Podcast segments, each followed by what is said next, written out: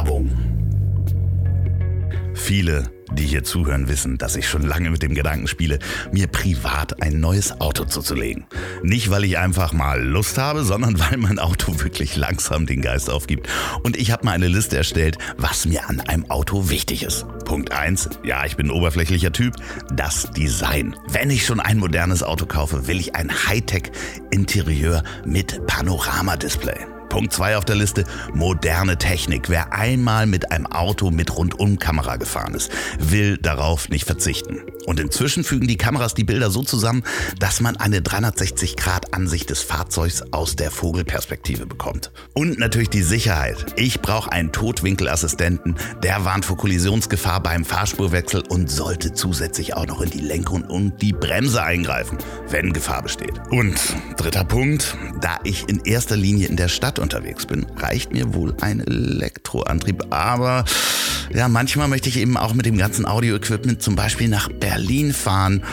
Warum nicht ein Hybrid? Und das wäre auch, wie gesagt, der Punkt 3. Und damit sind wir bei der Antriebsvielfalt.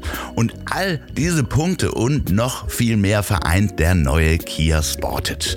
Der hat nicht nur ein ultramodernes Design mit eben diesem großen Panoramadisplay mit zwei Bildschirmen, sondern bietet auch mehr Bein- und Kopffreiheit. Und ja, der neue Kia Sportage verfügt eben über diesen Totwinkelassistenten mit Lenk- und Bremseingriff und der Rundum-Kameraansicht aus der Vogelperspektive.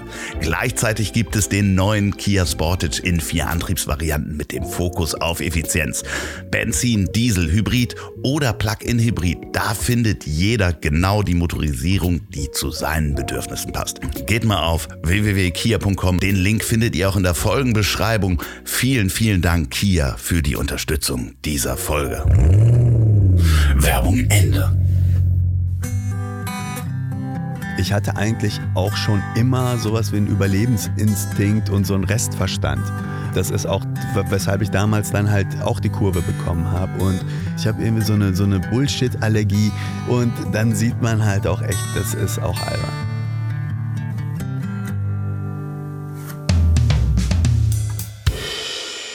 Manchmal brauchen weiße, privilegiert aufgewachsene Männer, so wie ich, zwei starke Hände auf den Schultern, die einen sanft durchschütteln. Mein heutiger Gast hat mich tief berührt. Mir unter anderem mit seinem Buch eine Menge Denkanstöße und auch Tränen mitgegeben. Wie das alles so weit kommen konnte, darüber sprechen wir heute. Bei mir ist Besat Karim Kani. Hallo Andreas. Na? Du hast geweint? Ja, ich hatte, nee, ich hatte Tränen in den Augen. Ich hatte, da unterscheidest du? Ähm, ja, die, die, wird ja in meinem Buch auch gemacht. Solange, solange die nicht rauskullern, genau. ist es kein Heulen. Ja, richtig. Aber das ist halt, ich finde, Weinen ist schon wirklich, wenn es rauskullert und ähm, ja, man so, ja. so auch nachbebt, finde ich. so. Nee, du hast mir Tränen auf jeden Fall. Beziehungsweise dein Buch hat mir Tränen in die Augen. du hast, na, ich äh, finde es wunderschön, als wir den Termin gemacht haben, habe ich gesagt, oh Gott, da muss ich ja noch das Buch lesen. Hatte ich eh vor, davon mal ganz abgesehen. Ne, wirklich? Ich hatte das wirklich Ja, ich glaube dir das. Ja. Ich weiß gar nicht, warum du das so betonen musst. Naja, weil du mir dann geschrieben hast, äh, guck mal, was man alles machen muss, um dich wieder zum Lesen zu bringen. Ah ja, stimmt. Aber ich was hast du denn davor gelesen, André? Ich bin jetzt gerade bei Don Winslow dran, City on Fire. Okay.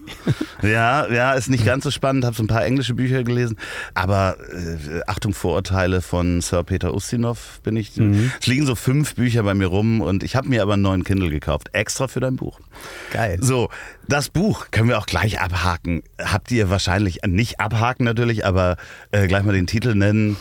Hund, Wolf, Schakal, dein äh, erstes äh, und Erstlingswerk. Sagt man das so? Ich bin so kann man, kann man, ja. Ich habe also gesagt, als erstes dachte ich, jetzt kommt und letzt, letztlings. nein, du, hoffentlich du nicht. Du verschwindest danach. Ähm, nein, natürlich nicht. Ich schreibe schon das zweite. Natürlich, weil natürlich auch die Verlage dastehen und sagen, bitte unbedingt bitte, und mach das ein Knebelvertrag. Aber wenn man mal so durch dein, dein Leben wandert und guckt, als was du arbeitest, beziehungsweise was du bist, was man ist, ist natürlich immer noch mal was anderes. Mhm. Äh, wird über dich gesagt, du bist äh, Gastronom? Das bin ich ja jetzt ab äh, seit einem Monat nicht mehr. Ach was? Ja, meine Bar gibt es nicht mehr. Oh nein. Das ist gar nicht traurig. Das ist äh, also eigentlich so, ich erzähle es mal so ganz gefühlslos, okay? Also da gibt es einen Vermieter, der hat ein Haus, mit dem er Geld verdienen möchte und ich habe eine Bar mit, gehabt, mit der ich Geld verdient habe. Und das ging jetzt elf Jahre lang zusammen und danach dann nicht mehr. Also er möchte halt dieses Ding verkaufen und nicht mehr vermieten und ich möchte es nicht kaufen. Und das ist so, ähm, also es ist nicht diese Geschichte vom bösen Vermieter und so. Natürlich spielt Geld immer eine Rolle, aber tat es für mich ja auch. Ja, klar, aber wenn man trotzdem Autor, Ex-Gastronom, kann man dann sagen, das ist so wie Ex-Boxer. Ne? So, äh, man kann es eigentlich immer noch. ja, aber das sind ja auch zwei, zwei Berufe, äh, die ich mal äh, sagen würde, die kann man ja nicht lernen da ist man ja irgendwie so reingeschlittert wahrscheinlich. Auch in, in Gastronomen, Autor schlittert man auch nicht so richtig rein, sondern man fängt irgendwann an zu schreiben. Hm. Was wolltest du werden, als du Kind warst? Fußballer natürlich. Das, äh, lass mich mal nachdenken. Also mein Vater ist ja schon Autor. Das heißt, ich, das war mir schon so irgendwie in die Wiege gelegt und ähm, man hatte da halt auch schon ziemlich früh, ich komme ja aus einer iranischen Familie, da, da muss man ja, da reicht ja auch nicht einfach nur Präsident werden, man muss irgendwie Astronaut, Anwalt, Arzt und Autor. Ich habe äh, mich dagegen lange gewehrt und äh, habe auch, ich wusste ganz, ganz lange überhaupt nicht, was ich werden möchte, weil ich irgendwie mich alles interessiert hat, vom Fußball über Boxen bis äh, Drinks später dann. Und ja, aber das war halt immer irgendwie so dieser, ähm, ich hatte auch so, ein, so, eine Hassliebe zum Schreiben. Das war, ja, ähm, hat mich halt immer begleitet. Ich habe mich dem auch sehr lange verschlossen. Und mein Vater wollte auch gar nicht, dass ich Autor werde gleichzeitig. Also während die Erwartungen doch da waren, dass ich was Großes mache, aber mehr einfach aus seiner eigenen Biografie heraus. Ähm, hat ihm ja eine Menge Ärger eingebracht auch. Ist das dann auch so eine Ablehnung, die man vielleicht in der Pubertät hat, wo man auf gar keinen Fall das werden will, was der Vater macht? Und dein Vater ist Poet, wenn man das so sagen darf, also Dichter? Ja, das ist richtig. Das ist, ähm, ja, nur, äh, dass die Pubertät, wissen wir ja heute, geht ja bei Männern bis 45 oder so. Und da fängt die auch wieder an, wenn die die bunten Turnschuhe tragen. Dann kommt die zweite, so eine Renaissance, ja. Ja, also am Ende bin ich sehr glücklich, dass sie recht hatten. Und ich meine, du bist mit zehn nach Deutschland gekommen. Ihr seid, seid quasi äh, in, in Bochum aufgeschlagen. Wenn man Ach, das so, so eine geile Idee. Lass uns doch mal nach Bochum. Naja, ich meine, da, da, da, wusste wahrscheinlich die Familie auch nicht, wo, wo und hatte man auch gar nicht unbedingt die Wahl, wo man hinkommt, oder? Ja, also so Mittel. Ähm, wir sind erst in München aufgeschlagen und äh, da war dann halt aber ähm, der Strauß noch da und ähm, Nordrhein-Westfalen war SPD da, das war, ähm, ich sag mal so irgendwie familienfreundlicher. Und da kannten wir jemanden. So, und das hat uns dahin verschlagen. Und ähm, ich habe ja vorher, bevor die Mikrofone ausge, ähm, aus waren, noch nicht angeschaltet waren, habe ich schon gesagt, ich werde gar nicht so unbedingt diese, diese typische Frage fragen, wie viel Besat in deinen äh, Romanfiguren äh, stecken. Weil, tu es auch nicht. Nee, nee nein, werde ich auch nicht fragen, weil, weil du das dann natürlich äh, häufig schon gesagt hast, aber da sind natürlich die Parallelen im Aufwachsen, gerade wenn wir jetzt äh, darum gehen, der Besat ist mit mhm. zehn in Bochum, erst, erst in München vor Strauß ge geflohen, dann nochmal. Doppelter Flüchtling. was ich gut verstehe. Die Bayern waren hinter mir. Im Nachhinein, was für ein wahnsinniger, unsympathischer Mensch, wenn man auch jetzt hey, der Auftritte hat, sieht von dem. Ne? Absolut, der hat Türkenwitze gemacht in der Öffentlichkeit. Ja, ja also, und die benennen jetzt einen Flughafen nach denen. also nicht jetzt, aber. Ja, ja. Und also auch die, die ganze Riege, wenn man sich heute Kohl anguckt oder sowas. Das ist gruselig. Man, ja. Der würde für all das, was wir jetzt wissen, einfach mal straight in den Knast gehen.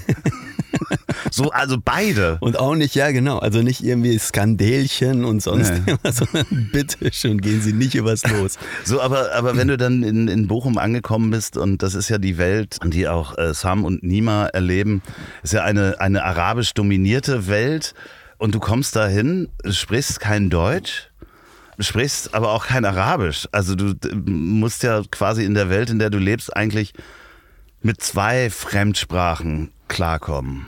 Ja und nein. Also ähm, der Teil ist so, also ich habe die Geschichte ja nach Neukölln verlegt. Ich habe das in einen arabisch dominierten Raum verlegt.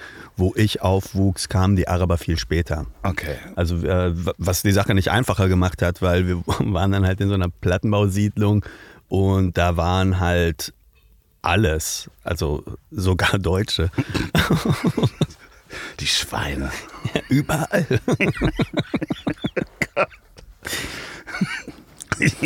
Man kann sich nicht mal in die Armut flüchten.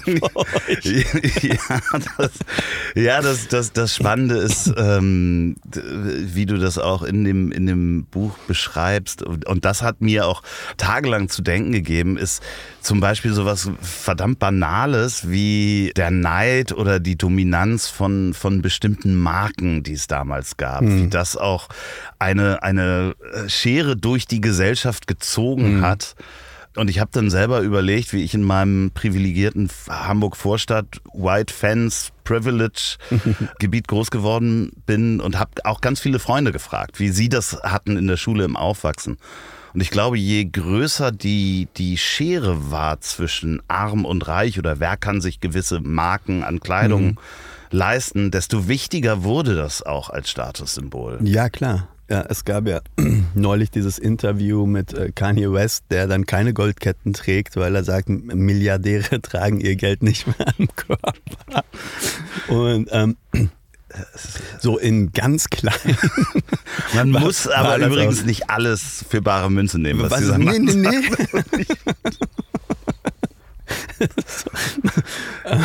mein Polarstern, mein Nordstern. Ähm, nee, die äh, da ist tatsächlich was dran, also das habe ich jetzt auch nicht allein von ihm, aber natürlich ist es, wenn, man's, wenn man Dinge nicht hat, äh, ist man ähm, viel mehr darauf aus, diese Dinge zumindest nach außen hin darzustellen. Äh, das fängt jetzt bei den Goldketten oder sowas an, dass man auf jeden Fall sieht, ich kann mir etwas leisten oder so und ähm, auf mein Bankkonto guckt ja dann keiner erstmal. Ja, spannenderweise kenne ich das halt auch. Ich bin wirklich muss man einfach sagen, in so einer Hamburger Großstadt äh, oder Vorstadt groß geworden und auf meiner Schule waren eben auch Kinder von wirklich Multi-Multimillionären, mhm. also Unternehmerskinder, wo dann die, die Jaguar- und Ferrari-Sammlung im Keller stand. Geil. Um, ja, ja, total geil. Totale Gönnung auch, ohne Frage, aber trotzdem hatte man dann als in Anführungsstrichen gehobene Mittelschichtsjunge auch den absoluten Markenneid auf äh, diese Jungs, was die dann getragen das, das haben. Das hört ne? ja nicht auf. Nee. Also ich war ja jetzt hier so ein BMW 1er Coupé, jetzt auch nichts Großartiges, aber neulich stand ich halt von einem, äh, von einem Supermarkt, kam, also kam gerade vom Einkaufen raus und da hatten sich so zwei Leute vor dem Wagen gestellt und sahen jetzt so aus, wie, ja, als wären sie so noch nicht allzu lange in Deutschland und machten da so Poserfotos, als hätte ich da so ein Lamborghini. Ne? Und ähm, das war für mich natürlich so, äh, das ist jetzt, äh, wow, okay, da, das ist schon ein Privileg, was ich mhm. jetzt hier gerade habe. Ähm, ja, man, man schaut ja immer weiter nach oben. Ne? Ähm, ich hatte mal sowas von Tony Robbins ge gehört, der dann auch so als jemand, der irgendwie nichts hat, dann zu etwas kommt und dann so ein, weiß ich nicht, ich bin total schlecht mit Zahlen, aber ich sage jetzt einfach mal irgendwas, dann so eine Villa hat für irgendwie 5 Millionen und dann äh, aber auch mit Leuten jetzt plötzlich zu tun hat, bei denen er nach Hause geht und da ist die Eingangssituation schon eine Million wert oder so. Ne? Das hört ja nicht, das hört ja nicht auf. Du bist dann du steigst auf und deine Wünsche werden dann halt auch, äh, ja, manchmal auch absurder. Ja, ich glaube, je, je, je weiter man aufsteigt, desto wichtiger ist es dann auch in dieser kleinen Bubble da mitzuspielen.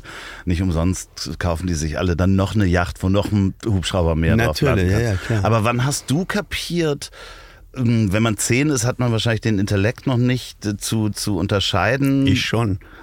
Ja, natürlich. Also Nein, ich mach Uwe war ein einfacher Mann, sagen wir das so. Ich habe mich am meisten mit Uwe identifiziert. wann, wann, hast du, äh, wann hast du das erste Mal kapiert? Okay, da ist äh, ein Gap oder wir sind Wir sind arm. Wir, ja, erstmal, wir sind anders, ist schon mal, das wird dir ja wahrscheinlich die ganze Zeit schon, schon entgegengespiegelt. Das war nicht zu übersehen, ja. Ja, und wir sind arm. Wann, wann ist das das erste Mal? Ich wusste das, das, schon im Iran. Okay. Also ich wusste, also es, ich kann dir mal so eine, ähm, soll ich mal was Herz zerreißen? Bitte, ich Magst du noch mal so ein bisschen? Diesmal Holz, aber wirklich. Ich erinnere mich, beziehungsweise es ist eine Geschichte, die meine Mutter mir erzählt, ähm, wie ich im Iran, also wir haben ja noch so während des Krieges dort gelebt, als dann halt so ähm, auch Essen rationiert wurde und man dann halt, ähm, ich habe halt Teile meiner Kindheit in diesen Schlangen verbracht, so, weil es jetzt heute mal Butter gibt und dann stehst du da halt. Dass ich, dass sie mal irgendwann festgestellt hat, dass äh, ich auf dem Weg zur Schule an einer Stelle immer die, die Luft anhalte. Und dann, also auf der Strecke. Und ähm, sie dann irgendwann gefragt hat, warum, und ich dann meinte, wir kommen an dieser Konditorei vorbei und da riecht es lecker, aber ich weiß, dass wir uns das nicht leisten können. Ähm, das war natürlich halt für meine Mutter halt, es, es ist, ist, ist brutal, ne? Und sie hat dann halt so einen so Windbeutel, irgendwas gekauft, was wir dann uns dann zu viert geteilt haben, damit, damit ich dieses Gefühl nicht habe, dass wir arm sind, aber halt auch diesen Windbeutel zu viert zu teilen, sagt eigentlich so auch recht viel aus. Ähm, wie wie alt warst das, du da? Ich war, weiß ich nicht, acht oder sowas, sieben, keine Ahnung. Das ist aber, das klingt jetzt natürlich ich habe trotzdem eine total schöne Kindheit gehabt. Ne? Also äh, die, also Kids nehmen ja sowas als äh, erstmal als eine Normalität wahr und das ist halt genauso wie bei den Multi- und weiß ich nicht Millionären, wo man dann, also es ist wichtig, dass es den anderen um dich herum ähnlich geht, mhm. ne? dass du du willst nicht nach unten fallen und nicht nach oben rausfallen und ähm, das war in dem Fall halt einfach gegeben. Wir brauchten auch nicht also wir brauchten, äh, wir, wir hatten einen Ball. Ich kam von der Schule nach Hause, habe meine Hausaufgaben gemacht, bin raus und habe Fußball gespielt, bis es dunkel wurde, wie äh, jeder andere Junge auch. Das ja. war dann wiederum ganz geil, als ich in München ankam und äh, dann so blonde Kids, die dann halt auch mit diesen echten Bayern München Trikots und so, äh, dann halt in so einem Park so Fußball, das war auch mein erster Satz, war auch, äh, darf ich mit euch, darf ich mit Fußball Ach, spielen? Geil, ja, ja. Ja, ja, und ich war ja auch gut. So. so lernt man dann auf jeden Fall auch eine Sprache, weil das sind die wichtigen Sätze, sonst das habe ich Genau, das habe ich mir beibringen lassen, das habe ich geübt und bin dann halt da rein und ich hatte wirklich dieses Gefühl, ich, ich spiele hier gerade gegen Bayern. ja, klar, natürlich. Die zukünftige Mannschaft ja, auf jeden Das ist ganz klar, so, das ist ein echtes Trikot. Das gab es ja, also ja. gab's ja halt damals nicht so. Und ähm, für mich war es klar, dass der Junge irgendwie da äh, irgendwie bei Bayern spielt. Ja, auf jeden Fall. Ja, das, das Schwierige ist natürlich, wenn man sagt, als Kind ist es einem egal, man kann mit einem Ball und einem Stock unglaublich viel Spaß haben. Ich glaube, je mehr das dann auf dem Schulhof ausgetragen wird und genau, ja. ich glaube auch irgendwann die Anfänge von Hormonen ja, dazukommen ja. und, und so eine Hackordnung festgelegt Exakt. wird. Ich glaube, es wird ähm, dann äh, kommt es zu einem wirklichen Konflikt, wo sagen wir mal so zwei Welten aufeinandertreffen oder so. Also wo jetzt äh, in meiner Schule gab es jetzt nicht die Millionäre, von denen du jetzt äh, gesprochen hast, aber es gab schon Bürgertum. Mhm. Und ich bin dann, die Grundschule war ja so ein bisschen egal und dann aufs Gymnasium und das war dann halt auch so ein Bochumer Vorort. Äh, das war jetzt nicht auch nicht jetzt irgendwie besonders, also überhaupt nicht reich oder so, aber es, es lag schon eine ganze Ecke zwischen einem Apothekerkind und mir das ist ein Taxifahrerkind am Ende. Also ob mein Vater Schriftsteller ist oder meine Eltern sind ja ähm, Soziologen beide, haben beide Soziologie studiert.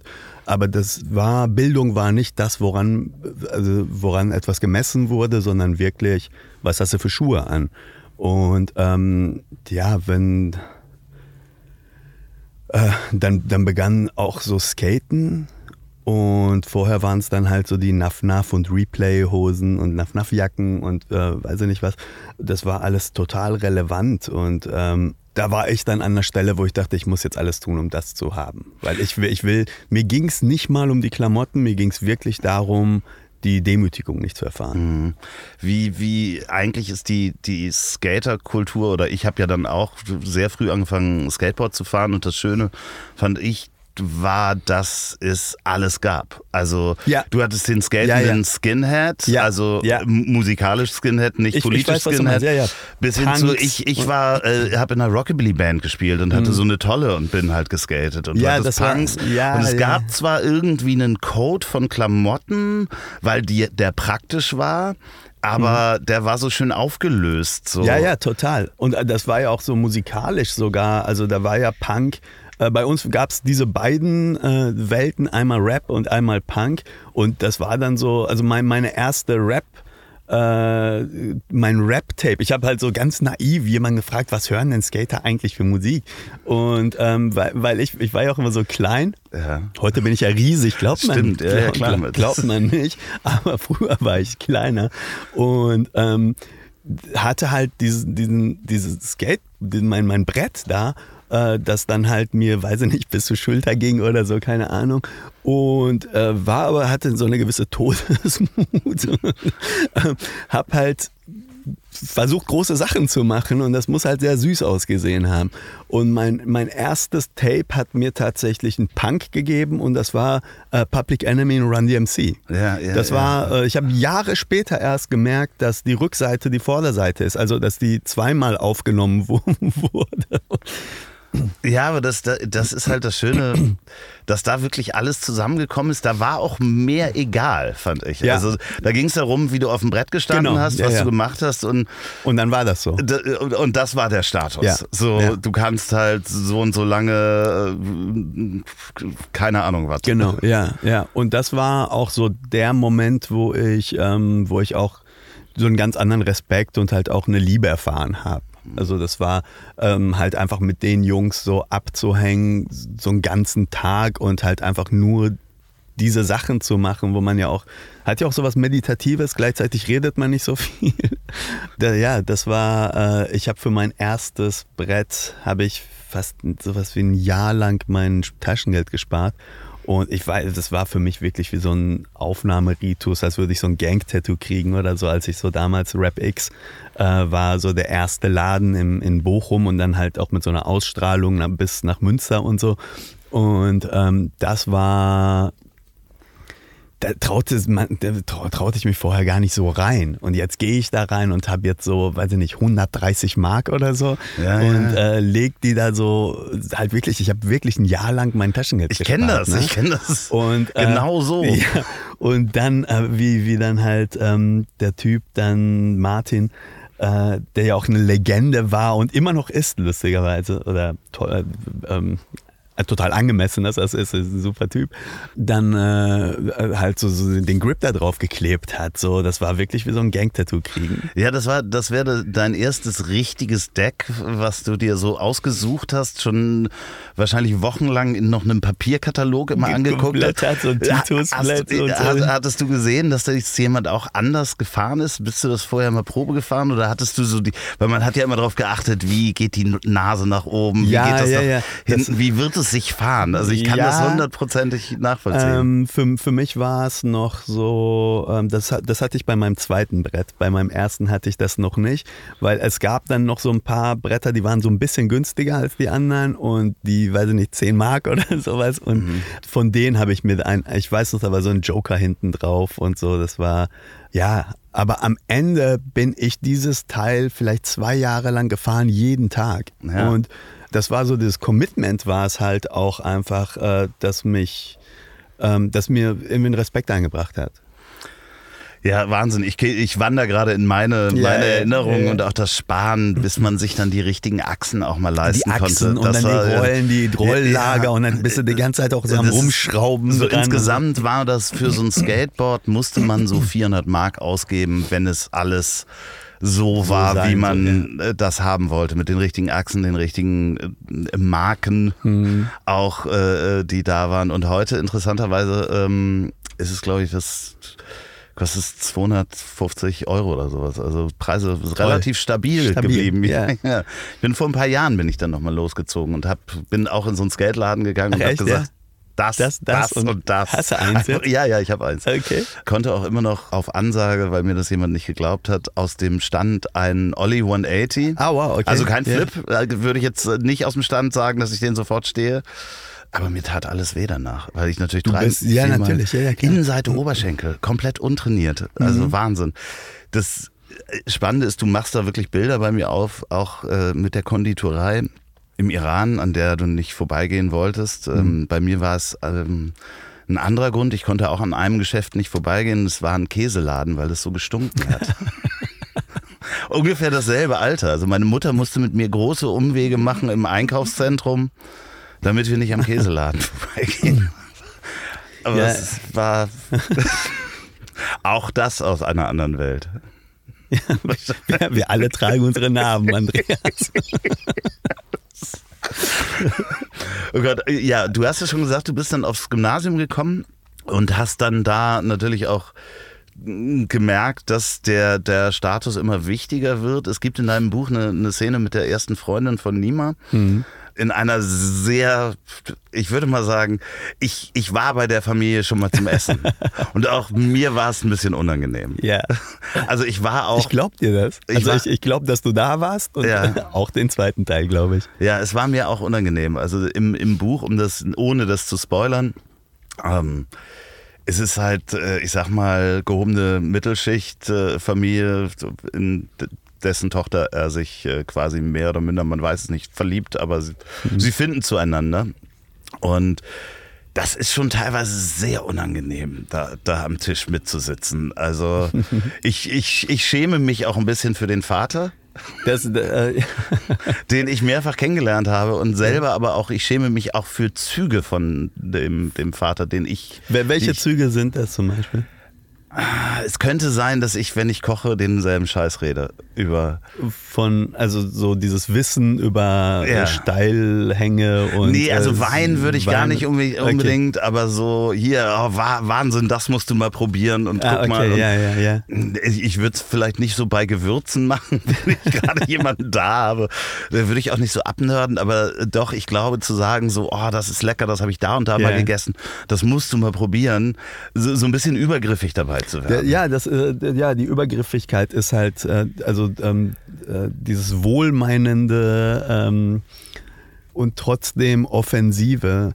Äh, die, die Vorstellung, also es ist ja, wie du schon sagtest, so Bildungsbürgertum, das dann auch irgendwie glaubt, die Mittel zu haben oder die Wege zu kennen und ähm, dass man jetzt eigentlich, dass jetzt die Tür offen steht zur Welt und die Frage der Würde sich nicht stellt. Mhm.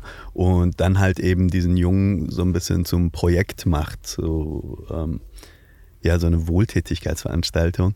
Äh, gleichzeitig aber auch, und das äh, ist, ähm, was mir jetzt halt bei den Figuren halt, aber auch beim Schreiben generell einfach immer wichtig ist, äh, ist halt Ambivalenz. Also das äh, muss halt irgendwie, je häufiger das kippt, umso, umso mehr ist es für mich die Realität oder so, weil es, ähm, also der Vater ist ja gleichzeitig auch anbiedernd. Mhm, ja, ja, ja. Also das ist, das ist, äh, es ist oben, aber es ist gleichzeitig auch unten. Also er hat halt auch, ähm, es ist ihm jetzt irgendwie auch wichtig, jetzt hat er einen, äh, dieses exotische Kind oder sowas.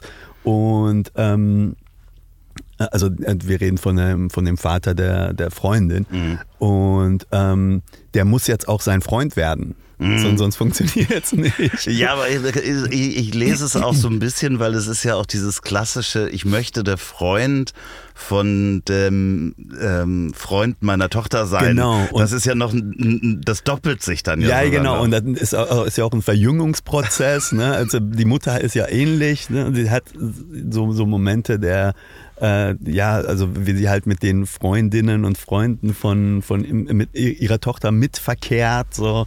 Ja, das habe ich, äh, das, äh, die Szenen haben mir wahnsinnigen Spaß gemacht, weil Aber ich du hast sie auch, glaube ich, also die können nur so Spaß machen, wenn du auch Teile davon wirklich erlebt hast. Ich kenne so, also ich hatte natürlich, weil ich ja mich jetzt, ähm, also ich, schreibe das ja in dem Buch auch, dass Sam eine, eine Unterscheidung macht zwischen ihnen, den Verlorenen, und den anderen, den Verlierern.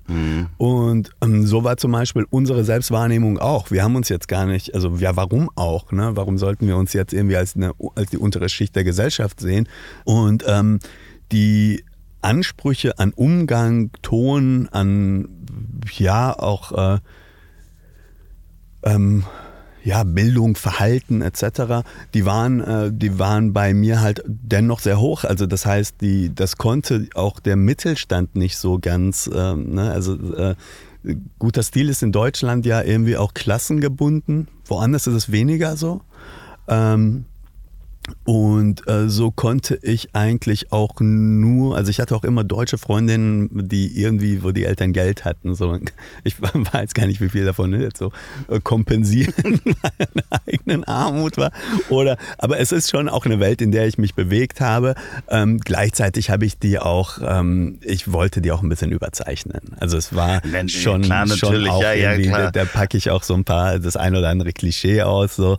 Und ähm, das hat aber auch auch, also in der, in der Kürze versuche sie auch so ein bisschen zu verdichten und zu äh, komprimieren. Ist dir sehr gut gelungen, weil ich habe mehrere äh, Abendessen, äh, die ich selber so empfunden habe und die so unangenehm waren. Also das ist auch eine Szene, die ich bei Lesungen gerne vorlese und das Publikum äh, mag es sehr. Ja, also das ist ja ein, insgesamt eher ein, weiß ich nicht, hast du es als ein düsteres Buch empfunden vielleicht auch? Na, ich würde, würde gar nicht unbedingt sagen düster. Also es ist, man ahnt relativ schnell, dass gewisse Dinge nicht gut nicht enden gut werden. So, also man merkt irgendwann so, okay, mhm. ich befinde mich auf einer Spiralenbewegung. Die, die geht nicht zwingend nach oben. nein, nein, und die wird auch enger, mhm. diese Spirale. Mhm. Und äh, zwischendurch hast du aber, ähm, ja, wie so wie, wie an so einem, so einem wolkigen Frühlingstag, wo zwischendurch mhm. einfach nochmal die Sonne Kurz aufgeht mal, ja. Ja, äh, und sehr, sehr hell auch scheint. Äh, ich würde nicht sagen, dass es durchgehend düster ist. Ja, nee. danke. Ja, nee. so wollte ich auch verstanden nee. werden. Ähm, nee, tatsächlich, also war, für mich war es halt auch wichtig, weil die Jungs haben ja teilweise auch wahnsinnigen Spaß und sind halt, ähm, aber ich komme jetzt darauf, weil ich über die Lesungen gesprochen habe. Ähm, da lese ich dann zum Beispiel gerne diesen Teil oder auch wie sie diese, diese erste Mikrowelle kaufen und so diese deutsche Erfindung, so, so überzeugt davon sind, dass das eine deutsche Erfindung sein muss. Es muss eine deutsche Erfindung sein.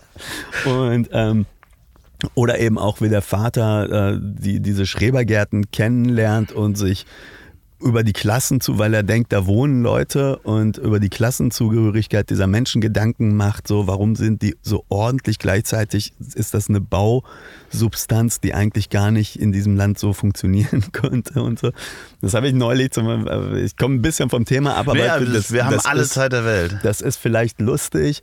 Ähm, ich habe ähm, äh, neulich mal in einer Bücherei, in einem Buchladen gelesen, was halt ähm, viel mit afrikanischer und äh, so nordafrikanischer äh, ähm, Literatur arbeitet. Und die erzählten dann, dass ähm, jemand, ich glaube aus Ghana, dann da war bei denen. Und die sind dann mit der Bahn an so Schrebergärten vorbeigefahren. Und da hat der, der, der Typ dann so gesagt, your slums are so clean. Ja, ja, ja, äh, ein Freund von mir ähm, ist mit einer Brasilianerin verheiratet. Und die hat auch irgendwann erzählt, dass sie das erste Mal nach Deutschland kamen, dass sie, ah, die haben hier auch Verwähler Gorillas, die sehen ja. sehr ordentlich ja. aus.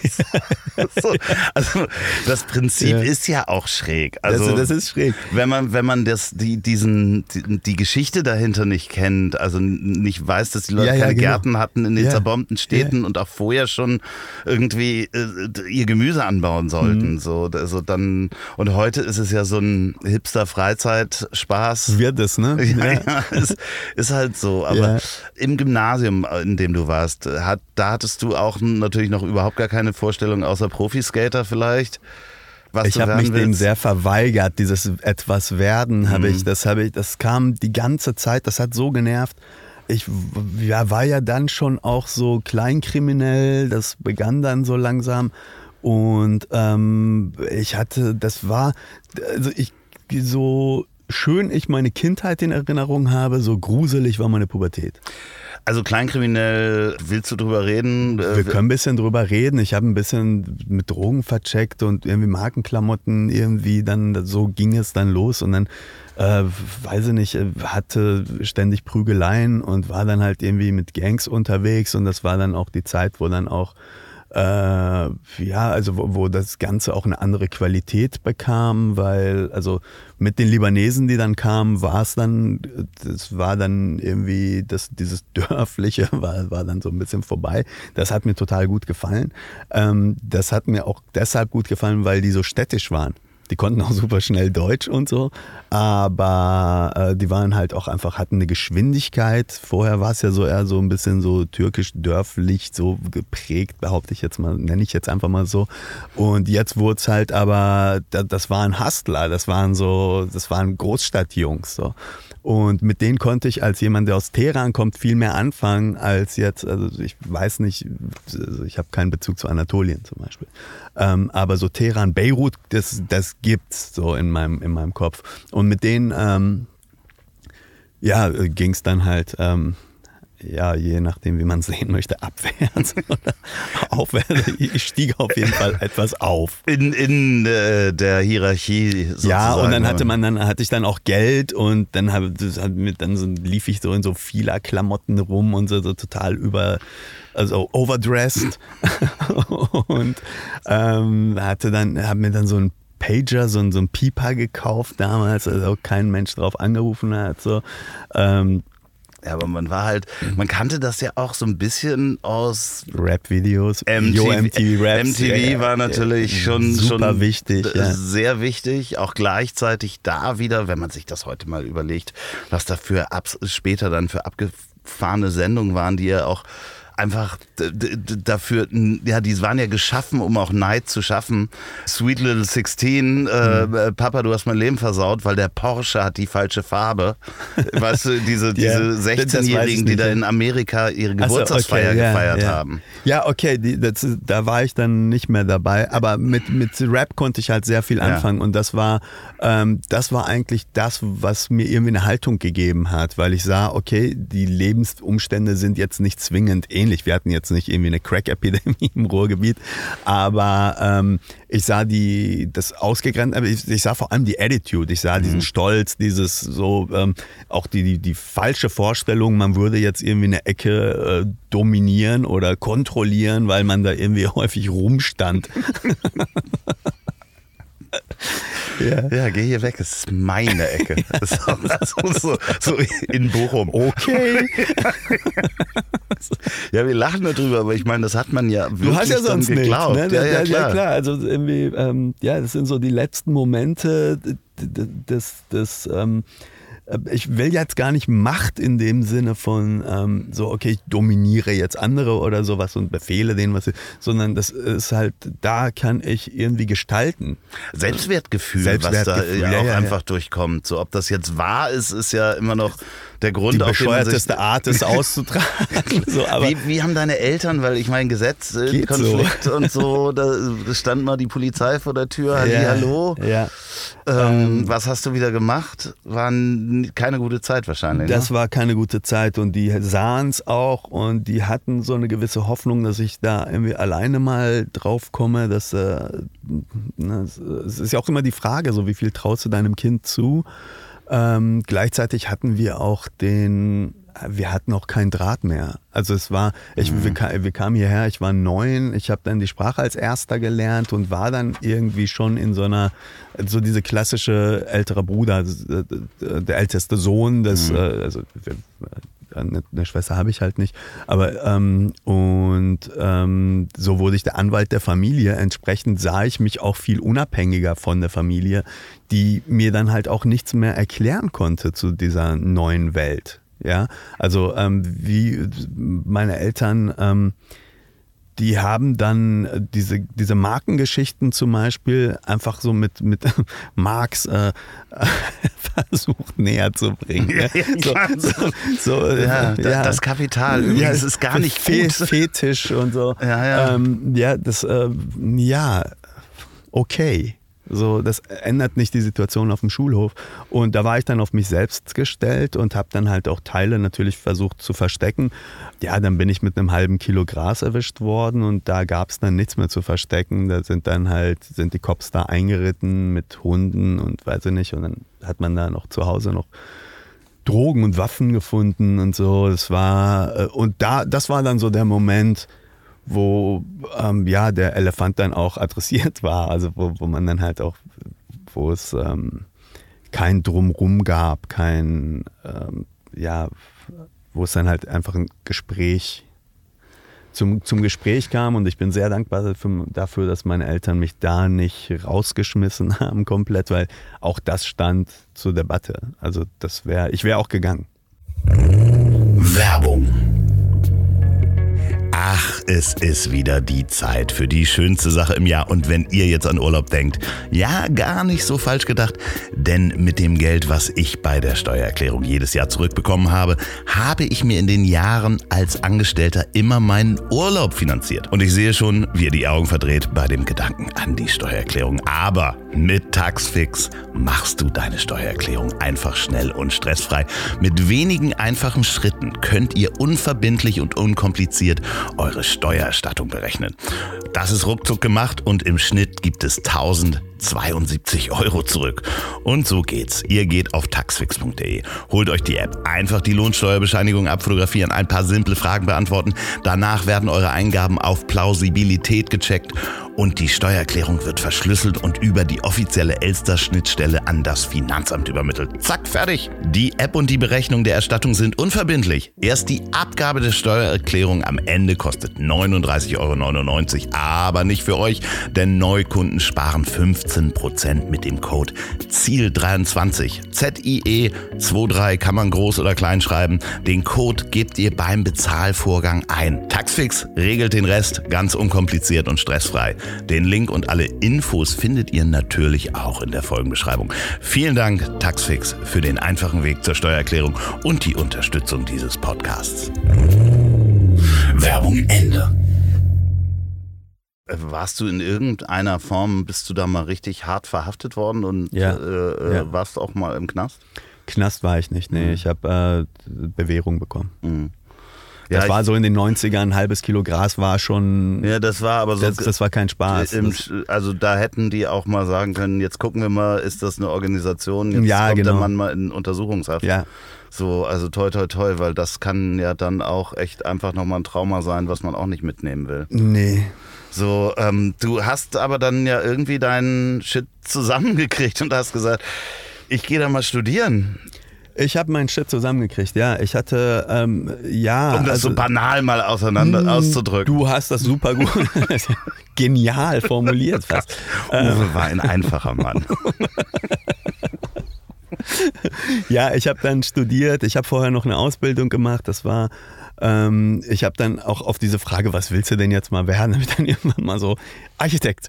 Und was hast du denn, als was hast du eine Ausbildung gemacht? Bauzeichner, weil ich ah, wollte, ja, okay. ja ist auch, das war ja. damals schon so ein sterbender Beruf.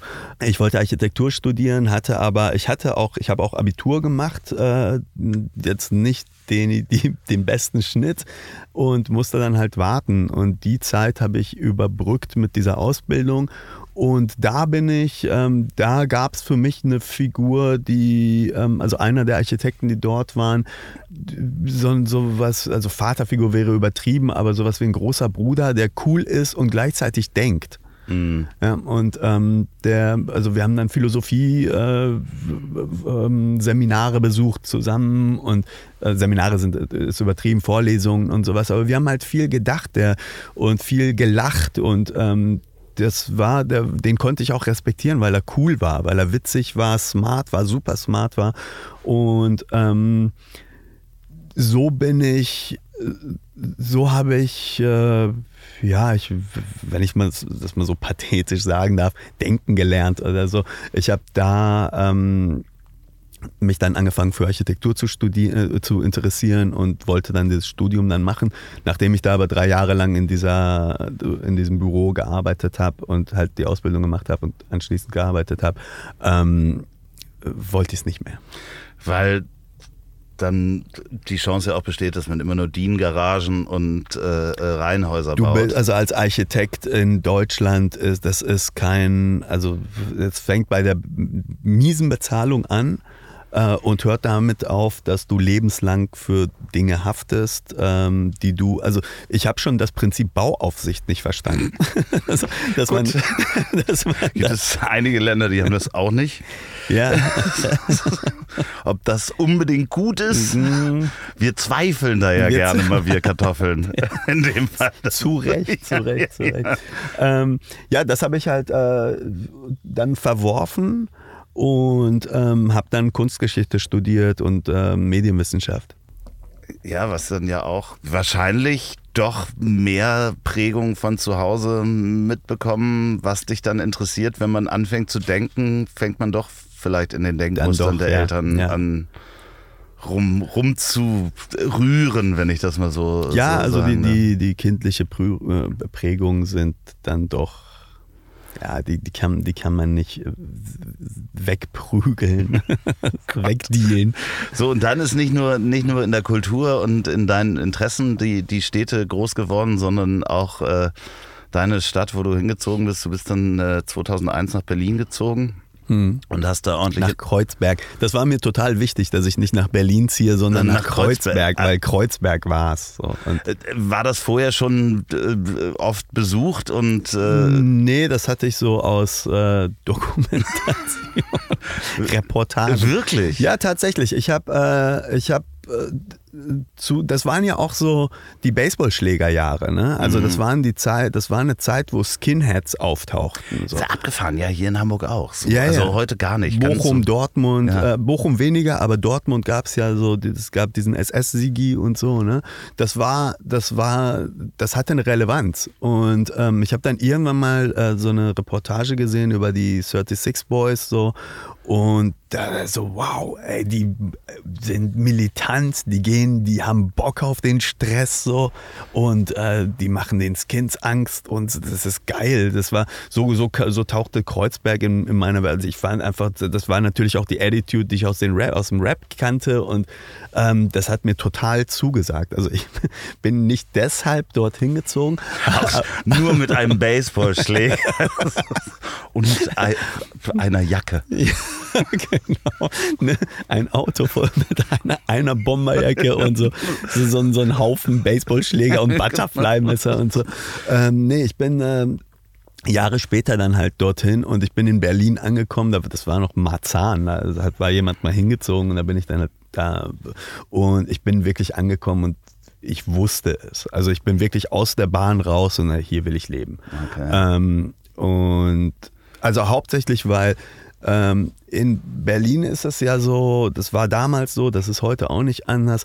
Niemand liebt dich, aber sie lassen dich in Ruhe. Und das war, das war, was ich wollte. Ich habe keine Freunde gesucht. Mhm. Ich wollte einfach nur in Ruhe gelassen werden. Und das geht in, in äh, Berlin sehr gut. Oder New York.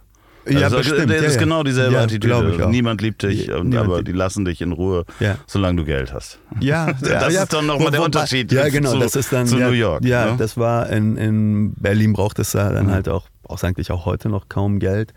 Und da war es Jetzt habe ich den Faden verloren. Ich, Chris, ich, ich, hol ihn, ich, hol, ich, hol, dich da raus. Bar 25, du bist dann so ein bisschen ah, ja, genau. in die genau. Clubszene, Musikszene. Ja, das war, ja genau, jetzt, jetzt habe ich es auch wieder. Ich bin dann halt nach, äh, nach Kreuzberg und Kreuzberg hat mich, hat mich auch sofort gepackt. Also das war genau die Welt, in der ich mich wohlgefühlt habe. So äh, ein, einerseits migrantisch stark geprägt, dann sehr links, ähm, dann die, also halt einfach sehr, ja, die Künstler und Bohem, dann eben nicht so materialistisch und alle verschwendeten ihre Zeit. Das war, das war großartig. Wie war das? Äh, das Studium war dann noch. Äh habe ich, hab ich, hab ich geschmissen. Ja, ja, also, ja. also das ist das, hast du es auslaufen lassen sozusagen? Nee, ich habe das gab wirklich. Oder gab es einen Cut?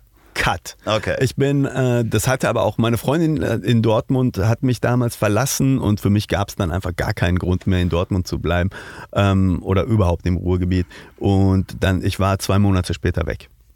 Okay. Danach dann irgendwie dann halt noch alles aufgelöst und so. Und ähm, ja, da bin ich bei einem in eine WG gelandet, wo der zweite Mitbewohner, mit dem ich auch noch nie gesprochen hatte, ähm, dann irgendwie drei Tage später aufschlug und ähm, ja, die Sonnenbrille noch auf und roch nach Club. Und äh, ich dachte so, wow, okay, der kommt montags von der Party. Er ist früh gegangen. Der ist. ja, genau.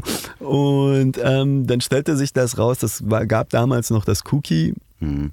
Also Cookies Creams gab es, dieses Restaurant, wo dann halt irgendwie äh, von Karl Lagerfeld und Madonna äh, äh, alle dann halt so, also die Schickeria dort aß, das Ding aber halt eine äh, absolute Ranzbude. So eine totale Ranzbude, so gleichzeitig so total trashy, irgendwie auch diese Bunker-Atmosphäre, die dort, die dort herrscht. Und äh, die hatten ja die Decke noch so, ähm, hatten ja so Netze gespannt, weil die ja. Steine runterkamen. Ne? Und äh, dann saß man da und wurde das äh, bedient von den totalen Freaks. Ich war da einmal. Es ist wirklich, also das hat mich total angetörnt. Das war geil. Und dieser Typ war der Chefkoch dort. Und ähm, ja, auf einmal sitze ich da, bin gerade noch irgendwie so ein Niemand irgendwie aus dem Pott und äh, jetzt lerne ich so Mario Testino kennen und so. Und das war, das war großartig. Das war, und wir sind dann halt feiern gegangen. Das war eine wilde, sehr geile Zeit. Also ich kriege auch, äh, du siehst, das, Grinsen nicht aus dem Gesicht. Ja, ja. Ähm, das war, das war bombastisch, weil ich auch nichts anderes brauchte als Attitude, bisschen nicht mal Geld, weil eigentlich alle Türen immer offen, alle, alle. Vor allen Dingen, wenn man dann selber auch das anfängt, als seinen Beruf zu machen. Also das Voll. ist ja dann, ja. das nicht das Feiern war der Beruf, sondern auch mitorganisieren und, und. Das war jetzt noch nicht der Fall, aber da kam ich dann, da kam ich dann ganz schnell rein. Zwangsläufig, haben, Zwangsläufig. Und da gab es dann halt diese, die Bar 25 existiert. Es gab so, so ein so ein illegales erstes Jahr. Da, da, stand dann so ein Stromgenerator, so ein Dieselgenerator hinten. Wenn der alle war, war der alle. Und das Bier kam dann von der Tankstelle drüben. Und das war, also dann, da ging man dann halt hin. Manchmal war es auf, manchmal nicht. Das hatte so einen Mythos. Aber wenn es mal auf war, gab es teilweise richtig sicke Partys. Und ähm, das war so, das war wirklich so geheim, wirklich Geheimwissen. Und so sind wir da reingekommen und dann in dem ersten Jahr, wo es dann so, ähm, also wo dann auch alles angemeldet wurde und so, da war ich dann mit dabei. Ich bin aber nicht als Geschäfts, äh, nicht in das Geschäft eingestiegen, das war mir dann doch äh, auch zu weit weg irgendwie. Ich habe auch, hab's auch gar nicht, ich kam so irgendwie wie, was, was ist das für eine Musik? Minimal Techno? Und ich dachte so, ich, kann, ich kam aus dem Pott, ich dachte so irgendwie so, okay, kannte jetzt nur so diese Baller. Diese, Mayday. Mayday und so, denkst du, Gabba und ja, weiß ich nicht, weil ich dachte so, okay, was kann man denn an Techno bitte noch minimalisieren? so, so, so. Und wir spielen nur den Beat. Wir spielen nur noch den Beat, genau. Und äh, tun sie ja dann auch. Und dann war ich so, wow, das ist geil. Also ich meine, natürlich hört sich für mich erstmal alles absolut gleich an, aber es funktioniert und es sind coole Leute, die dort sind. Und das war, das war eine Szene, die heute ja auch immer noch sehr lebendig ist, aber damals auch sehr sehr, also deutlich freier war als heute und damit meine ich nicht, dass extremere Dinge passierten, sondern dass ähm, es war nicht so hart kodiert alles. Ja, ich fand vor allen Dingen auch, wenn du das Cookies noch ansprichst, das war für mich, wenn ich da an den Abend, wo, also einen Abend, an den ich mich erinnere, wo ich das erste Mal da reingegangen bin, war das, für mich ist das immer noch die Schablone und die Vorlage für jede Hipsterbar in Berlin, die es heute gibt, auch wenn du von den Bedienungen sprichst. Hm. Also dieser, diese Archetype von den verschiedenen, ja. sehr diversen tausend Total. Typen, ja, ja, ja. die halt Frisuren hatten, die du noch nie gesehen hast. Das würde ich noch nicht mal als Frisur bezeichnen. Klamotten und Schmuckstücke oder sonst was. Die, das sind wirklich diese Archetypen gewesen, die mhm. du heute quasi als normal in einer Wa wahrscheinlich Bar ja, siehst. Es hat ja so. über die Bar 25 gab es ja so diesen einen Satz, ähm, den jemand mal geschrieben hatte, einer der ersten äh, Artikel, die über uns geschrieben wurde. Ähm, es ist wie ein Zoo, in dem Jugendliche wohnen. Sehr, sehr schön. Wie hattest du in dieser ganzen Zeit das Schreiben im Hinterkopf? Hast du da irgendwie äh, was mal in die Hand genommen? Ich hatte nichts im Hinterkopf. Okay. Ich, Doch, aber wahrscheinlich ja, ganz also andere nicht, Sachen. Nicht, ja, genau. Ähm, nee, es war eigentlich, es war eine wirklich wilde Zeit. Also es war ähm, auch grenzwertig wild.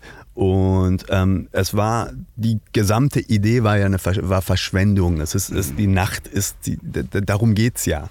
Und es gab Leute, äh, die versucht haben, so Momente irgendwie festzuhalten. Ähm, und für mich war das Verrat an der Sache. Also das, äh, hier sind wir wirklich für die Verschwendung und der Geist, der jetzt so die Verwertbarkeit der Situation mitdenkt, ist abwesend.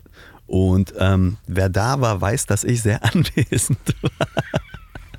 Ja, wie, wie, wie, kam dann so, wie, wie bist du, na, rausgekommen ist ja der falsche, falsche Begriff. Aber bisschen stimmt schon. Ja, ja. Wie, es, runter, es, wie bist du runtergekommen, um da, äh, ja, zumindest ein, ein, Stück weit das andere Extrem wäre Bürgerlichkeit hm. zu dem Clubleben ähm, so in das war, Leben zu bringen? Ja, es war, ähm,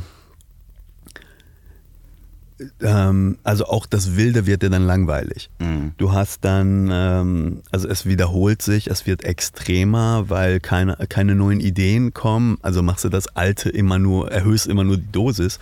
Und ich hatte eigentlich auch schon immer sowas wie einen Überlebensinstinkt und so einen Restverstand. Mhm. Ähm, das ist auch, weshalb ich damals dann halt auch die Kurve bekommen habe. Und hier habe ich dann, hier ging das auch an. Und ich habe irgendwie so eine, so eine Bullshit-Allergie. Ich habe halt irgendwie auch gesehen, dass es irgendwie, die Gespräche werden dümmer. Kein Mensch, also wir, das ist vielleicht auch mal mit 25 sexy, sich äh, irgendwie Federn in die Haare zu machen und äh, ne, so irgendwie bunten Klamotten und rumzulaufen, als wäre man im Zirkus. So mit 35, na, weißt du, die Zähne sprechen dann eine andere Sprache, weil die hast du dann. ne, so. Und dann sieht man halt auch echt, das ist auch albern. Und ähm, es kamen dann halt auch Leute dazu, die dann gestrandet waren. Mhm. Also die wirklich auch ja geistig ja die auch nicht einfach nur grenzwertig waren sondern deutlich drüber also irgendwie das ist äh, ja ne? wo man wo man wahrscheinlich dann sagt so hier diese Energie kann ich nicht weiter aufnehmen die brauche ich nicht ja und da habe ich, äh, aber es funktionierte auch mit, mit, äh, im, im, in, mit den anderen nicht so wirklich, weil ich bin einfach kein Hippie. Und ich habe, ist einfach so. Ja, klar. Und äh, ich habe da halt irgendwie einen Wohnwagen gehabt und habe da irgendwie drin gewohnt. Das war ja auch mal geil. Also zwei, drei Sommer war das sehr, sehr geil. Und dann wird so ein bisschen, ja, dann ist es nicht mehr geil. Äh, und Herbst und Winter, der dritte ist dann wahrscheinlich. Ja, ich war die, Herbst und Winter war ich, dann hatte ich eine Wohnung oder war dann halt äh, wie Uwe in Thailand.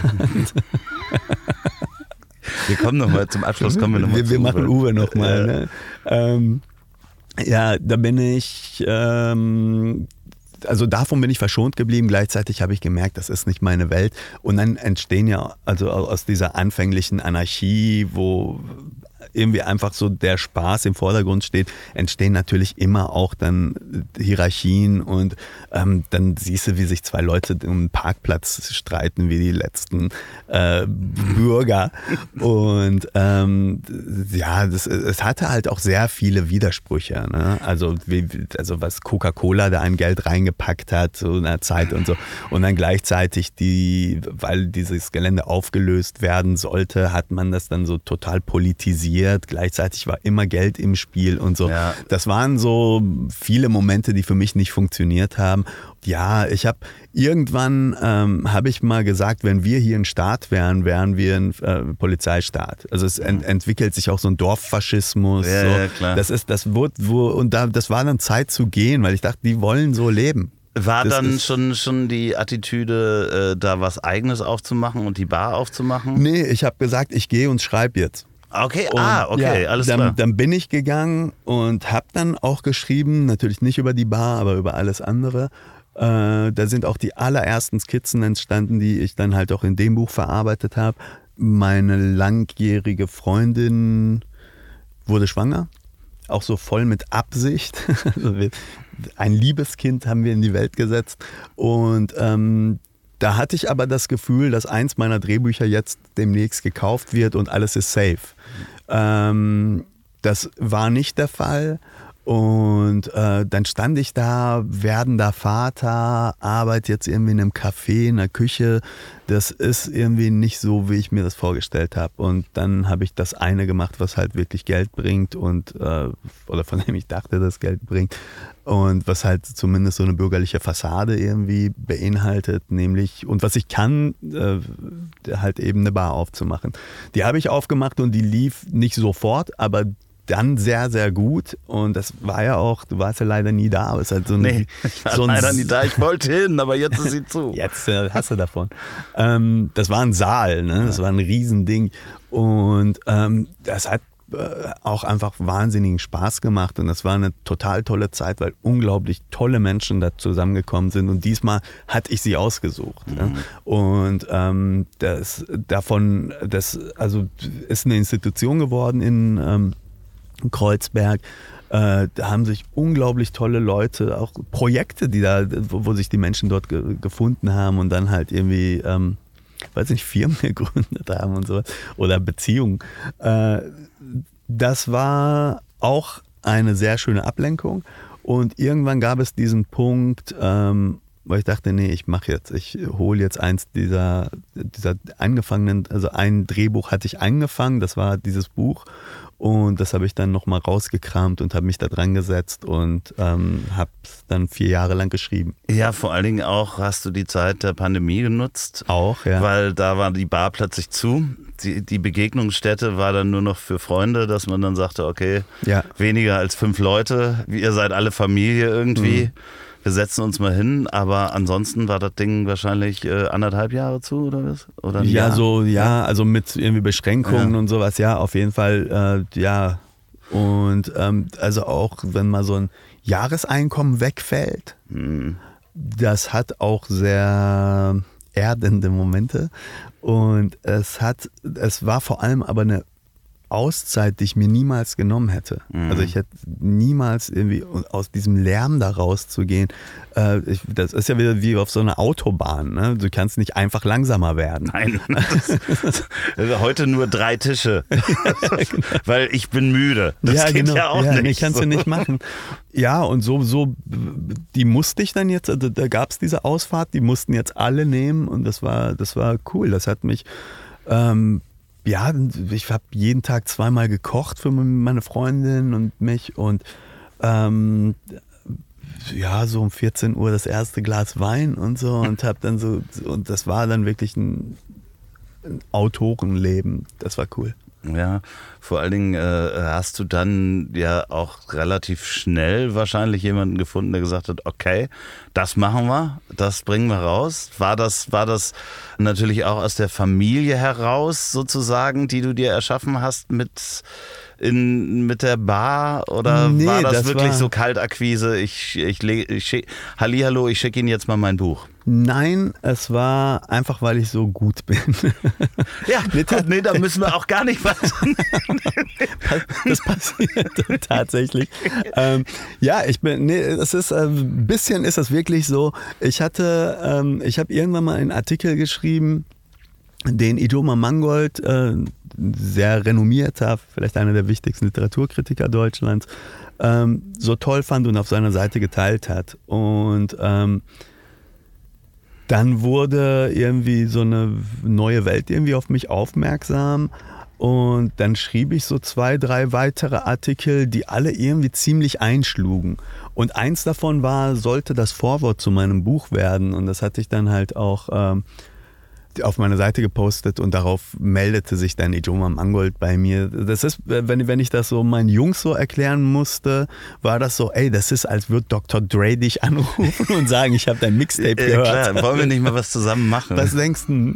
Ich, ich kenne ein paar Leute. So, und das war tatsächlich so, dass er dann ähm, das angeboten hat. Also auch einmalig für ihn. Ähm, äh, und ja, also normalerweise schreibst du ja ein Buch, dann gehst du zu einem Agenten, dann geht der zu einem Verlag, der Verlag veröffentlicht es und dann kommt der Literaturkritiker. Bei mir war es so, erst war der Literaturkritiker da, dann der Verlag und dann das Buch.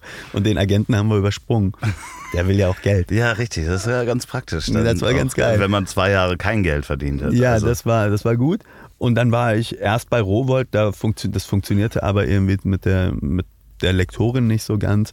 Ähm, so und äh, dann war Hansa schon hatte schon davon gehört von dem Projekt und so und so kamen wir dann zusammen und da bin ich extrem glücklich. Ja, und los ging die wilde Fahrt, ne? Also das ist auch seitdem das Buch draußen ist für dich ja auch, wenn man sich das anguckt, ja auch neues Leben in Anführungsstrichen, aber neues Betätigungsfeld. Du kommst jetzt gerade von der Lese Lesung, äh, bist hier, machst einen Zwischenstopp in Hamburg. Der Terminkalender ist wahrscheinlich voll, dass äh, äh jeder mhm. möchte mit dir sprechen. Ich bin sehr glücklich, dass du hier bist. Also ich bin auch super glücklich, dass wir das auch machen hier. Ja, also äh, es ist kein neues Leben, ähm, aber also die Koordinaten verschieben sich ja. etwas und es ist halt schon, also ich habe jetzt irgendwie eine Stimme, dann schreibe ich was jetzt so zu den, zu den Silvestergeschichten zum Beispiel. gerade drauf gekommen. Interessant. Und ähm, ja, dann habe ich irgendwie, also nicht aufgrund dessen, aber dann bin ich in Kanzleramt eingeladen und sitze dann bei der Berlinale Eröffnung so neben Michael Friedmann und Caroline Emke und Klaus Biesenbach. Und so.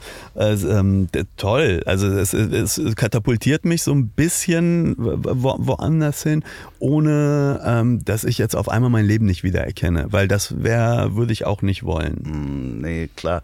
Vor allen Dingen, äh, du hast es mal erzählt, ähm Du hast das Buch natürlich deinen Eltern auch zum Lesen gegeben. Mhm. Die waren auch beide sehr berührt, oder? Äh, ja, also das ist, äh, da gab es ja so ein paar schwarze Löcher ähm, bei Ihnen, was wohl wann passiert ist. Ich habe nicht meine Memoiren aufgeschrieben, aber es ist schon so, dass da eine Bordellszene sehr detailliert dargestellt ist und ähm, die, das muss ich ja irgendwoher haben. Und äh, das gab solche Momente. Äh, ja. Ja, ne? ja. Punkt. Ja. ja. Und ähm, ja, halt auch einfach so die Dinge, die ich da beschreibe, die Messerstechereien und weiß ich nicht was, ist. Äh, das ist eine Welt, die ich offensichtlich kenne und von der sie auch geahnt haben und auch irgendwann auch gewusst haben, dass ich sie kenne, aber so ins Detail. Ähm, das war schon auch äh, hart. Meine Mutter hat, glaube ich, 280 Seiten lang durchgeweint. Also hat dann zwischendurch auch äh, hat also mein Vater auch total genervt. Dann hör auf, das zu lesen, wenn du es nicht erträgst. Und äh, dann hat sie es aber äh, beendet und dann hat mein Vater es sich dann ähm, ja angenommen und äh, dann hat der, also dann meinte, mein, meinte meine Mutter, jetzt heult er da die ganze Zeit. Das und ist das war, irgendwie sehr süß. Das ist also, total süß und das ist vor allem auch sehr reinigend. Das ja, war das heilend. War total, total. Also es war, ähm, die Dinge sind natürlich, liegen halt Jahrzehnte zurück und wir sind, wir haben sehr viel verarbeitet, wir sind gut und ähm, an einem, sind an einem tollen Ort alle. Aber das war jetzt nochmal okay. So, man ist irgendwie, weiß ich nicht, wie so nach Mekka oder so. Ja, nach einer Pilgerfahrt. Ja, aber, ja, aber trotzdem ja auch wahrscheinlich so, so eine Mischung aus endlich, ne? Also mhm. auch endlich eine Offenbarung mhm. Ne? Mhm. vor einem Teil, der verschlossen war und andererseits natürlich auch Beruhigung über den richtigen Weg und die Hoffnung, die halt Natürlich, da drin ja. lag. Ne? Ja, es gab auch diesen Moment, wo ich meiner Mutter sagte, vergiss nicht, dass ich der bin, der dieses Buch geschrieben hat und mhm. nicht die Figur, die durch dieses Buch läuft. Ja, bei ähm, Hund, Wolf, Schakal, mir, mir fehlte, er ist, glaube ich, gefallen, aber ähm, äh, eigentlich fehlte mir der Begriff Löwe denn äh, der, hm. der bist du für mich. Ach süß. Ja, ja, doch, doch. Ich, ich glaube, am Ende äh, ist, es, ist es der großer Begriff. Auch, ja, ne? ich, ja, ich wollte das vorhin schon nicht sagen, dass du natürlich so mutig warst beim Skateboardfahren, weil du nicht so tief gefallen bist. kam nur nicht dazwischen, das zu sagen. Wir kommen mal zu Uwe. Ich bin dir dankbar für Uwe. Okay. Du beschreibst Uwe, ich glaube, wir spoilern auch nicht viel. Äh, Das ist der Wirt von der Weißen Rose. Äh, Warum die Kneipe Weiße Rose heißt, ähm, habe ich mir auch Gedanken drüber gemacht. Äh, Habe ich keinen Schluss Ich äh, nicht. gefunden. Ja, danke, das, das reicht mir schon. Weil ich dachte, das wäre was sehr Metaphysisches, wo du irgendwie versucht hast, noch den deutschen Widerstand irgendwie Null. mit reinzubringen. Okay, null. Okay. Ach, stimmt. Ja. ja klar. Ja, also Ach du Scheiße, ja logisch. hat da noch niemand irgendwie noch versucht, nie, was bist rein zu interpretieren? Nein. Ja, ich habe noch nie drüber nachgedacht und das, ach klar, logisch. die Also das ist so, so, so ich nicht. interessant, weil ja, also ich habe da ein Bild gesehen, aber das Uwe passte nicht so richtig da rein. Urpuste passt da gar aber nicht es ist so ja, der ja. deutsche Widerstand, äh, wo die, die, die Ja, äh, Gangs auftragen. I remember that. Ja. Aber nee. nee, tatsächlich, das war, ich, das war einfach wirklich nur gewählt. Es gibt, ja, ich hätte die auch genauso die wilde Rose nennen können oder so. Ja, Oh wow. Andreas. schön, dass ich dir noch, einen Ja. neuen Aspekt deines Buches mitgeben kann, wo Es du gibt- jetzt auch natürlich sagen es kannst. gibt immer, eine Ebene, die ja, hatte nur Andreas. Ähm, Nee, mach ich nicht. Ich bin dir, ich bin dir sehr, sehr dankbar. Nee, ich habe mich gefreut. Nee, dankbar ist das falsche Wort. Ich habe mich sehr gefreut, wie gütig, weil du bist ja, wenn du schreibst, bist du ja der Gott dieser Welt. Muss man ja einfach mal sagen. Du kannst ja alles machen. Mit den Figuren, Ja. Denen kann ja alles passieren. Also du, du bestimmst, ob der in Hundescheiße tritt oder gegen eine Wand läuft. Hm. Ich bin sehr dankbar darüber oder ich, ich finde es schön, dass du, dass du Uwe ähm, äh, noch was Gutes mitgegeben hast. Ja, Uwe wollte ich noch was Gutes Ja, mitgeben. definitiv. Das fand ich sehr schön. Ist sehr, sehr versöhnlich in dem Buch. Ja, So, weil äh, das war so, man hätte den auch einfach, weil der eine arme Sau ist, du hättest den einfach vernichten können, aber das hast du nicht gemacht. Nee, also generell äh, finde ich, mir war es wichtig, da, also respektvoll mit allen Figuren umzugehen. Ähm, natürlich haben die auch alle ihre Lächerlichkeiten oder sowas, aber ich wollte nie spotten und das kannst du dann an der Stelle auch nicht, wenn du deine Figuren verstehst. Ne? Also du kannst sie nicht vorführen und ähm, nee, und Uwe ähm, hat ja auch eine Logik. Äh, Der hundertprozentig. Ja, er ist ein einfacher Mann. Er ist ein einfacher Mann. Haben wir schon gesagt, dass Uwe ein einfacher Lest Mann ist? bitte dieses Buch. Wirklich, kann ich aus vollster Überzeugung sagen, jeder soll dieses Buch lesen. Ich habe lange nicht mehr so festgehangen, also bis nachts um drei äh, lese ich sonst eigentlich, ist immer um eins ist sonst Schluss, aber nicht Oh. bis nachts um drei. Und ähm, Hund, Wolf, Schakal, kommst du bitte wieder? Wenn das Äh, ich jetzt? zweite Buch Ach so. äh, äh, fertig ist. Ja, klar. Ja. Äh, Ich hatte kurz abgeschaltet. Klar. Jetzt kommt der Reklamepart. Nee, nee, also, äh, nee. Lass ihn das mal machen. Ähm, ja, ich komme sehr gerne wieder. Das ist ja, glaube ich, äh, ist ja bei dir so, ne? dass man, wenn man erstmal da ist und sich halbwegs wieder okay, los. sich okay verabschiedet hat hier. Ähm, ich würde sehr gerne wiederkommen, natürlich. Und ähm, ja, ich schreibe tatsächlich auch schon das zweite Buch. Kann man schon, schon wissen, weißt du ungefähr, wann das rauskommt? äh, das wird Herbst 24 rauskommen. Ähm, dafür muss es Ende dieses Jahres fertig werden. Und äh, das ist eng. Dann äh, gucken wir mal, ob wir Ende des Jahres einfach nochmal wieder langsam Termine wieso nicht? finden. Ja, Äh, wieso langsam nicht? Ja, sehr finden. gerne.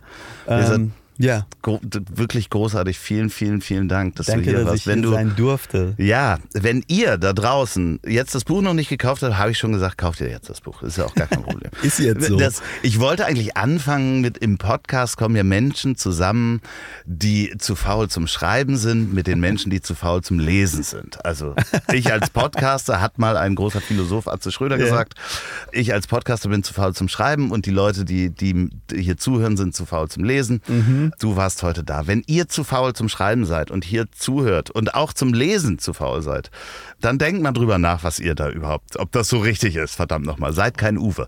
Ähm, wenn ihr auf Holt euch das Hörbuch. ja, genau. Holt euch das Hörbuch und wenn ihr gerade im Auto unterwegs seid, Überlegt mal, ob euer BMW vielleicht schon äh, ein Privileg ist für andere Leute und checkt mal eure Privilegien. Wenn ihr diesen Podcast bei der Arbeit hört, dann ist immer noch die Frage, ist das die Freiheit, ist das der Job, den ihr wirklich machen wollt? Und wenn ihr diesen Podcast zum Einschlafen hört, dann werden euch die wunderbaren letzten Worte meines wunderbaren Gastes in den Schlaf bringen. Oh fuck. okay. Jetzt, äh, hat, hatten, das hatten wir gar nicht abgesprochen, nee. Andreas. Hey, ähm, ich war, bin sehr glücklich, dass ich hier sein durfte und ähm, ich habe äh, hab euch eigentlich gar nichts zu sagen daraus. so, äh, schlaft gut. So, und jetzt zum Abschluss noch Werbung in eigener Sache. Wenn ihr noch eine Produktion der Ponywurst Productions hören wollt, dann hört doch mal rein in den Podcast, den ich zusammen mit Olli P. mache. Ich hab dich trotzdem lieb. Erscheint jeden Montag, gibt's überall, wo es tolle Podcasts gibt. Ich hab dich trotzdem lieb mit Olli P. Vielen Dank, gute Nacht. Dieser Podcast ist eine Produktion der Ponywurst Productions. Mmh, lecker.